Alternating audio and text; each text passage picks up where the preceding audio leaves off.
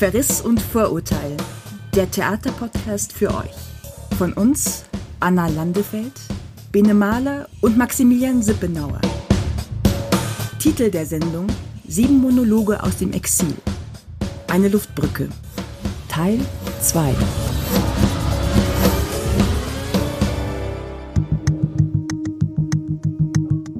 Wenn das Theater jetzt zwölf Monate zubliebe, wenn es so sein müsste, dann ist es eben so. Das Problem dabei ist, gerade bei der Kultur, dass jetzt natürlich irgendwie Nützlichkeitserwägungen, ökonomische Erwägungen wahrscheinlich wieder stark werden und dass die Kultur da leicht unter die Räder gerät und das wäre eine Gefahr.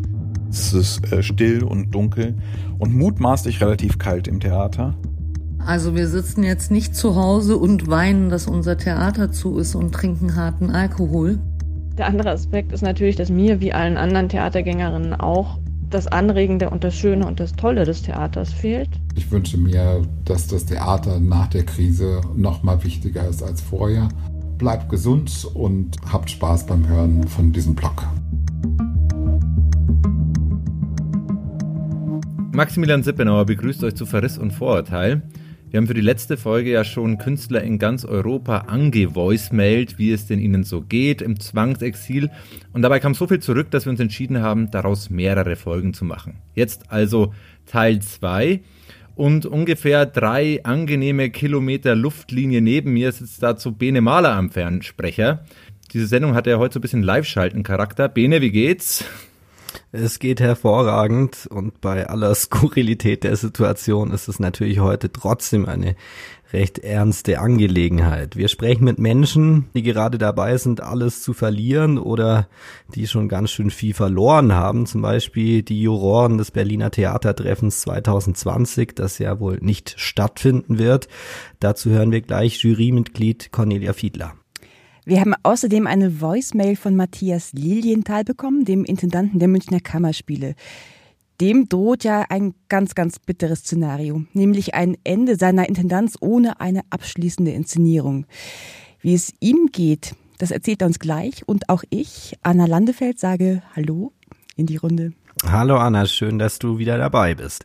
Zuerst wollen wir aber da weitermachen, wo wir in der ersten Luftbrückenfolge aufgehört haben, nämlich bei der Frage, was können die Kunst, die Künstler, die Kulturinstitutionen jetzt tun, um mitzuhelfen, die Krise zu überwinden? Wie handlungsfähig sind denn die Theater gerade im Moment? Die Frage haben wir Shermin Langhoff gestellt, der Intendantin des Maxim Gorki Theaters in Berlin. Ja, die Lage ist wie für alle in der Gesellschaft gerade ein Ausnahmezustand und äh, eine Herausforderung. Ganz konkret bleiben wir heute wieder zu Hause, also das Gorki im Homeoffice und versuchen damit auch zur Eindämmung des Virus beizutragen, was ja die Strategie ist diese verordnete und ähm, solidarisch mitgetragene Zwangspause und ähm, das damit verbundene Aussetzen demokratischer Grundrechte und den Verlust des öffentlichen Lebens, das ja für uns alle grundlegend ist und für das Funktionieren unserer Kunst äh, eben, wie wir sie bisher praktizierten, auch, konnten wir uns nicht mal äh, für ein paar Wochen träumen. Ähm, aber zwölf Monate wären natürlich ein Albtraum. Zwölf Monate wären ein Albtraum, sagt Shermin Langhoff, und auch mit großen Implikationen für die Gesellschaft. Darüber reden wir später. Aber zwölf Monate geschlossenes Theater, das hätte natürlich in erster Linie mal äh, enorme Konsequenzen für die Leute, die am Theater arbeiten und auch fürs Publikum, dem die wöchentliche Katharsis des Ausbuhens untersagt bleibt. Vor allem aber auch für die Leute, die über Theater schreiben. Ja, wie zum Beispiel unsere Kollegin Cornelia Fiedler, die ist eine der fleißigsten Kritikerinnen des Landes. Unter anderem schreibt sie für Nachtkritik und die Süddeutsche Zeitung und ja, die hat plötzlich nichts mehr zu tun. Wie geht's ihr denn damit? Also zum einen muss ich sagen, ganz ehrlich, dass eine Menge Druck abfällt und ich die Zeit gerade noch ein bisschen als Erholung empfinden kann, äh, wenn ich nicht jede Woche dreimal ins Theater fahre, nicht nachts schreibe, nicht sonntags schreibe, nicht in vollen, überfüllten Zügen versuche, das nächste Stück zu lesen und so weiter. Der andere Aspekt ist natürlich, dass mir wie allen anderen Theatergängerinnen auch das Anregende und das Schöne und das Tolle des Theaters fehlt. Das ist jetzt schon ein großer Unterschied, ob man Theater konsumieren kann oder nur Serien und Filme. Und der dritte Aspekt ist ganz klar die Existenzangst. Weder Theater findet statt, noch die politische Bildungsarbeit, was mein zweites Standbein ist. Und alles, was es jetzt an Unterstützungsmaßnahmen gibt, ist befristet. Wir wissen nicht, was die Langzeitfolgen sind. Wir wissen aber jetzt schon, dass die Zeitungen und Zeitschriften und Online-Plattformen große Probleme kriegen, weil Anzeigen wegbrechen und sie sich damit äh, nicht mehr finanzieren können oder nur noch teilweise. Das heißt, wenn die ganze Pandemie überstanden ist, kann es sein, dass wir eine stark geschrumpfte Presselandschaft vor uns haben. Und das wäre ein großes Problem. Also wenn man jetzt vom Kulturjournalismus mal noch weiterdenkt zum politischen und gesellschaftlichen, dann ist es eine Bedrohung für die Demokratie, wenn ein Teil der Öffentlichkeit, der journalistischen Öffentlichkeit, ein Teil der Meinungen und der Kritik wegfallen. Gesellschaftlich finde ich es gerade beeindruckend, das macht mir etwas Hoffnung, dass das gesamte Krisenmanagement hierzulande erstaunlich demokratisch abläuft. Noch, dass hier sich noch keine Kriegsrhetorik durchgesetzt hat wie in anderen Ländern und dass sich hier nicht die drakonischsten Ordnungspolitiker, und da kann man wahrscheinlich bewusst die männliche Form so stehen lassen, dass die sich nicht durchgesetzt haben bis jetzt. Große Sorgen also um den Journalismus im Allgemeinen und um die Kulturkritik im Speziellen, die Cornelia Fiedler da formuliert. Eine ganz besondere Theaterkritikinstanz trifft das Wegbrechen von Anzeigen und das, ja, komatöse Kulturleben im Moment mit am schlimmsten. Gemeint ist die Online-Plattform nachtkritik.de. Auslöser für die Gründung von Nachtkritik war ja damals vor 13 Jahren die schleichende Verdrängung der alteingesessenen Theaterkritik im Printfeuilleton. Und damit natürlich verbunden der Verlust von Arbeitsmöglichkeiten für Theaterkritikerinnen. Die Nachtkritik aber, die hat dieses Genre im Netz dann wieder ganz groß gemacht und jetzt steht dieses Portal kurz vor der Schließung. Max, ähm, du und ich, wir schreiben ja auch ab und zu für Nachtkritik. Das ist ja eigentlich kein klassisch entspanntes Arbeiten, oder Max? Ja, klassisch entspannt auf alle Fälle nicht. Also, wenn Nachkritik schreiben bedeutet ja erstmal keine Premierenfeier. Also eigentlich das einzig Schöne, was man als Kulturkritiker ja mitnehmen darf, sind ja die Premierenfeiern. Dafür muss man um vier Uhr morgens aufstehen und um sieben dann einen fertigen Text haben. Sonst rufen ja schon die Redakteure hinterher. Also, der Spaß während des Schreibens hält sich bei Nachkritik immer so ein bisschen in Grenzen. Umso erstaunlicher finde ich immer, wie viele Kritikerinnen deutschlandweit bei diesem ja, Höllenritt eigentlich mitmachen. Und also ich kann es mir nur so erklären, dass eben der, der Vibe in der Redaktion von Nachkritik ganz, ganz grandios ist und einfach sehr viel Spaß macht, mit diesen Leuten zusammenzuarbeiten. Und die Kolleginnen von Nachkritik brauchen jetzt eure finanzielle Unterstützung. Und wenn es euch irgendwie möglich ist, spendet doch einen kleinen Betrag, um das Überleben der Theaterkritik zu sichern. Wie? Ähm, das findet ihr auf nachtkritik.de. Da gibt es einen roten Rettungsbutton, kann man kaum übersehen. Genau, spendet paar Euro für postpandemische Verrisse und Elogen. Aber es ist ja nicht nur Nachkritik, die gerade kämpfen, sondern auch ein anderer prestigeträchtiger Ort des Theaters ist in Gefahr, nämlich das Berliner Theatertreffen. Das große Schaulaufen des deutschsprachigen Theaters, man könnte sagen, die, die Pfingstross-Parade, die die prächtigsten Stücke des Jahres, die von einer Jury ausgesucht werden, die sich als einzige aus TheaterkritikerInnen zusammensetzt. Eine davon ist dieses Jahr Cornelia Fiedler, die haben wir gerade schon gehört. Und es ist ja so der große Traum aller Kritiker, einmal in der Jury vom Theatertreffen zu sein, durch ganz Deutschland zu reisen. Und für Cornelia ist es aber jetzt ein Traum, der geplatzt ist, denn das Festival wird dieses Jahr so nicht stattfinden. Und wir wollten von ihr wissen, was bedeutet das für sie? Es ist zunächst mal ein Jahr Arbeit, anstrengende Arbeit und auch schlecht bezahlte Arbeit aus freiberuflicher Perspektive die jetzt zu keinem großen sichtbaren Ergebnis führt. Das ist wahnsinnig schade. Andererseits denke ich, wenn der Betrieb jetzt lahmgelegt wird, äh, beim Theatertreffen wie auch bei jeder Firma oder jedem Laden oder Restaurant, dann führt das ja auch zu grundsätzlichen Überlegungen über den Sinn oder Unsinn der Arbeit, die man macht. Und das, denke ich, ist prinzipiell was Gutes, ja, weil man im laufenden Betrieb zu wenig nachdenkt. Also das tue ich nicht als Einzelperson und das tut eine große Institution wie das Theatertreffen auch zu wenig. Das Problem dabei ist, gerade bei der Kultur, dass jetzt natürlich irgendwie Nützlichkeitserwägungen, ökonomische Erwägungen wahrscheinlich wieder stark werden und dass die Kultur da leicht unter die Räder gerät und das wäre eine Gefahr. Ja, dass die Kultur unter die Räder kommen könnte, das ist in der Tat eine drohende Gefahr. Und es wird vermutlich eine der entscheidendsten Fragen sein, äh, die uns die nächsten Monate begleiten. Welchen kulturellen Stellenwert wird das Theater in Zukunft noch haben? Und wenn die Großveranstaltungen ausbleiben, mit denen die Anzeigengeber wiederum wegbrechen, mit deren Fehlen wiederum die Kulturpresse wegstirbt, dann fehlt vielleicht in einem Jahr auch die Öffentlichkeit, innerhalb derer Theater überhaupt noch als, sagen wir mal, als relevant erscheinen kann. Wie sehen das denn die werten Kollegen an den Mikrofonen? Wie geht's euch denn damit? Habt ihr Angst, dass äh, das Theater einfach dadurch an Relevanz verlieren könnte? Ja, nicht nur das Theater. Ich glaube, diese Diskussionen sind schon in vollem Gange. Also der, der Status von Kunst generell schwindet ja täglich innerhalb so dieser rational-pragmatischen Abwägungen, die in diesen ganzen ökonomisch-medizinischen Planspielen gerade stattfinden. Es entscheidet sich gerade sehr viel. Es geht, glaube ich, um nicht weniger als die Existenzberechtigungen von Künstlern. Ich glaube, das Entscheidende ist, wenn die Künstlerinnen dieses Problem nicht proaktiv angehen, dann wird ihnen mit ganz großer Sicherheit der Subventionshahn in Deutschland, der gerade noch ziemlich ausgiebig sprudelt, der wird mit Sicherheit zugedreht werden. Und mit diesem Gedanken gehen wir dann doch mal, wie sollte es anders sein, wenn es ums Geld geht, in die Schweiz, ans Schauspielhaus Zürich. Da steckt nämlich Regisseur Christopher Rüping fest und der hat in kartesischer Zurückgezogenheit mal über dieses Problem meditiert. Man hat ja oder ich habe zumindest als Theatermacher immer ein leichtes Legitimationsproblem. Einfach dadurch, dass ich von Steuergeldern, also meine Arbeit wird von Steuergeldern finanziert, wird aber nur von einem ganz kleinen Teil der Gesellschaft konsumiert. Und bei denen frage ich mich auch immer, kommen die dahin, weil sie es wirklich, wirklich wollen oder weil es ein Teil ihres sozialen Lebens ist, ein Teil sozusagen wie ein Statussymbol, dass man ins Theater geht. Und ich habe mich in den letzten Jahren immer wieder dabei ertappt, in Momenten, in denen ich mir die Frage gestellt habe, ist das, was ich hier gerade mache, überhaupt wichtig für irgendjemanden?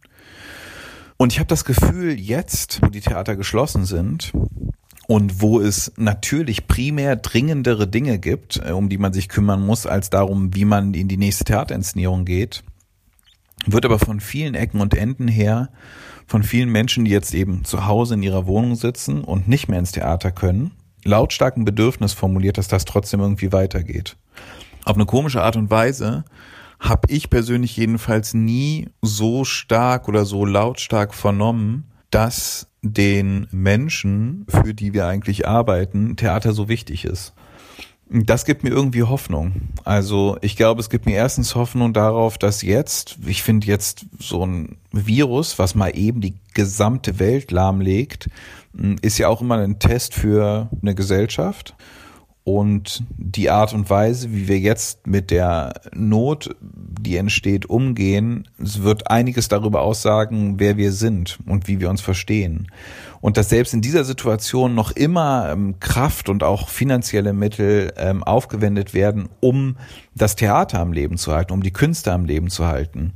Nicht nur die großen subventionierten Schlachtschiff-Tanker, die so in Berlin, München und Zürich und Wien stehen, sondern auch die kleineren Theater, auch die Künstlerinnen und Künstler, die selbstständig und frei an Privattheatern arbeiten. Das gibt mir Hoffnung. Das gibt mir Hoffnung darauf, dass wir nicht alle unsere Werte und die Fragen, die wir uns stellen, dass wir die nicht einfach beerdigt haben mit der Not, in der wir jetzt gerade sind auf der einen Seite entsteht ein Bedürfnis, gerade weil die Leute zu Hause sind und gerade weil sich die großen Fragen unserer Zeit sehr verdichtet in den nächsten Wochen und Monaten noch stellen, haben wir eine Verantwortung, uns in diesen Diskurs einzumischen. Der darf, finde ich, nicht ablaufen ohne künstlerische Mitsprache, selbst wenn die Theater geschlossen sind.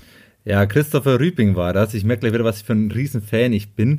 Der denkt los in einem maximal dystopischen Szenario und schlussfolgert sich dann mit seiner Brechtschen Kasuistik in eine Welt, in der die Theater plötzlich wieder als Bastionen der Menschlichkeit leuchten oder zumindest rhetorisch morgen dämmern. Wie in seinen Stücken. Bene, und mit diesem Gefühl im Bauch, das hat ja heute eh alles so ein bisschen Live-Schalten-Charakter, schalten wir doch mal in die Allianz Arena, also in die Kammerspiele in der Maximilianstraße nach München zu seinem ehemaligen Boss. Ja, die Kammerspiele dürften äh, zur Stunde auch ziemlich kalt und leer sein, aber du referierst gerade auf den Boss, auf Matthias Lilienthal. Der verlässt ja dieses Jahr die Münchner Kammerspiele und das nach sehr krassen vier Jahren. Zuerst wurde er extrem angefeindet von der Münchner Kulturorthodoxie.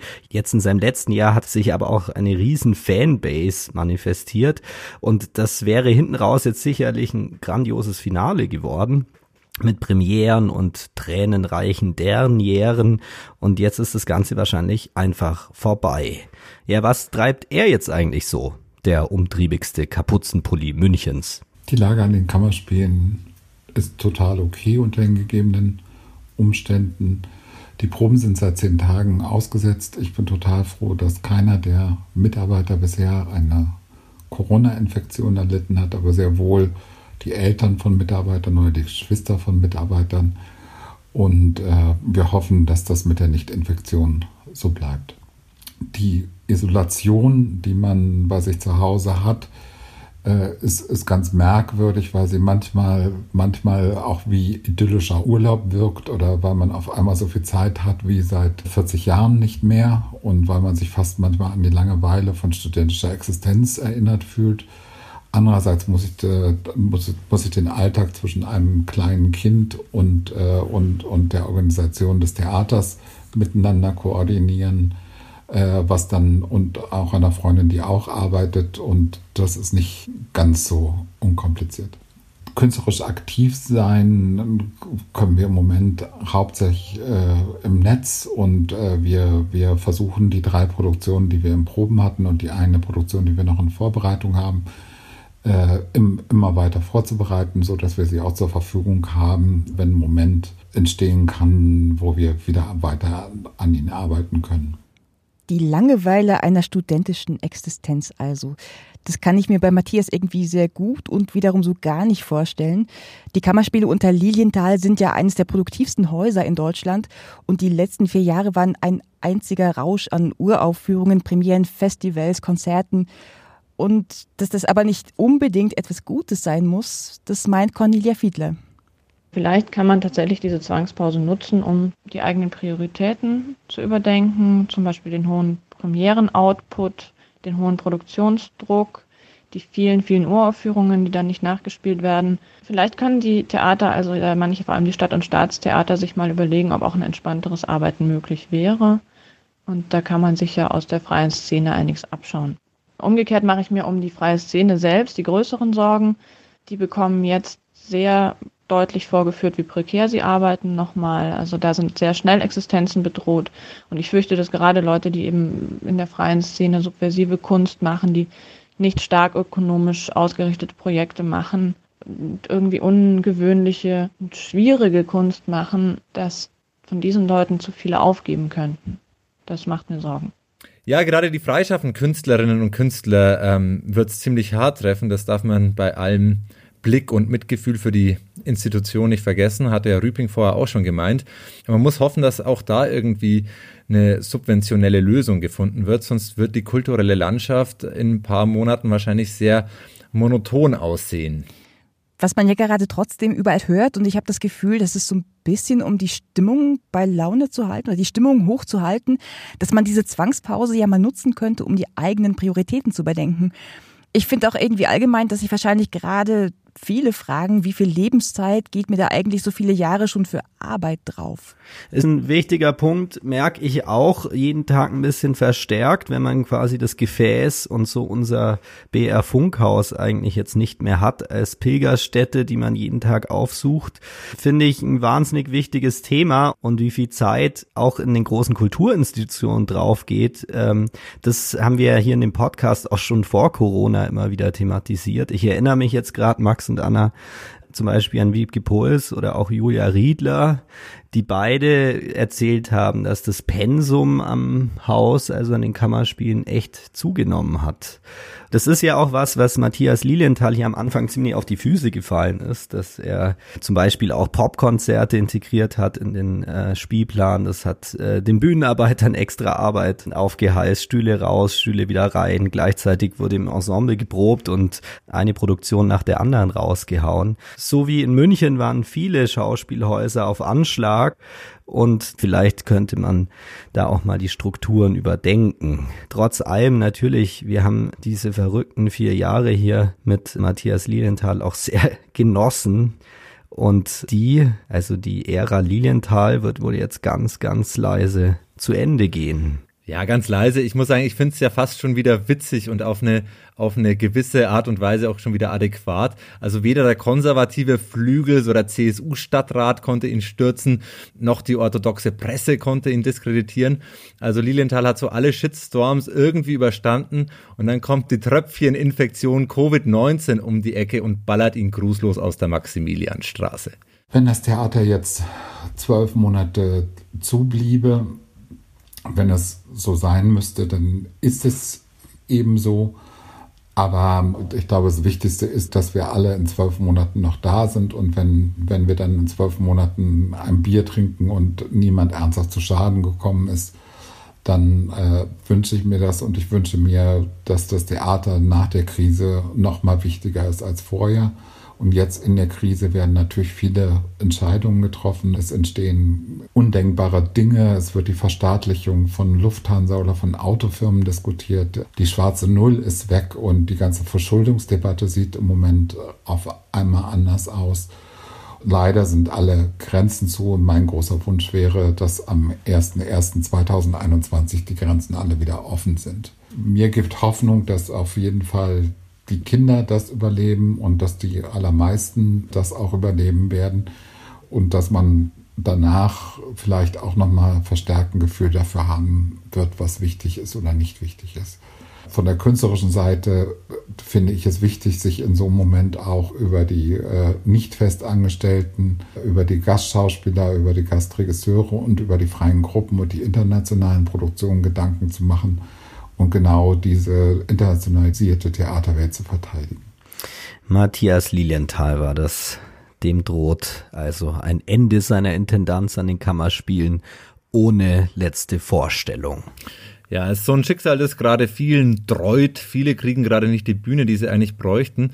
Und ich finde, hier merkt man eigentlich am stärksten, wie sehr das Theater fehlt. Also zum Beispiel, wenn man sich jetzt die katastrophale Situation der Flüchtlinge auf Lesbos anschaut, ein Thema, das medial eher hinten runterfällt, da wäre normal das Theater der prädestinierte Ort dafür, dass man sowas sehr schnell durchdenkt, künstlerisch irgendwie transformiert und dann präzise auf einer Bühne umsetzt und dadurch irgendwie dieses Thema in die Öffentlichkeit einschleust. Also ich meine, auch wenn viele Kanon-Fanatiker immer so Betroffenheitstheater äh, in Anführungszeichen kritisiert haben, jetzt wo es fehlt, merkt man eigentlich, wie wichtig das war und dass eigentlich das Theater der einzige Ort ist, der sowas schnell und präzise und vor allem unmittelbar verhandelt hat.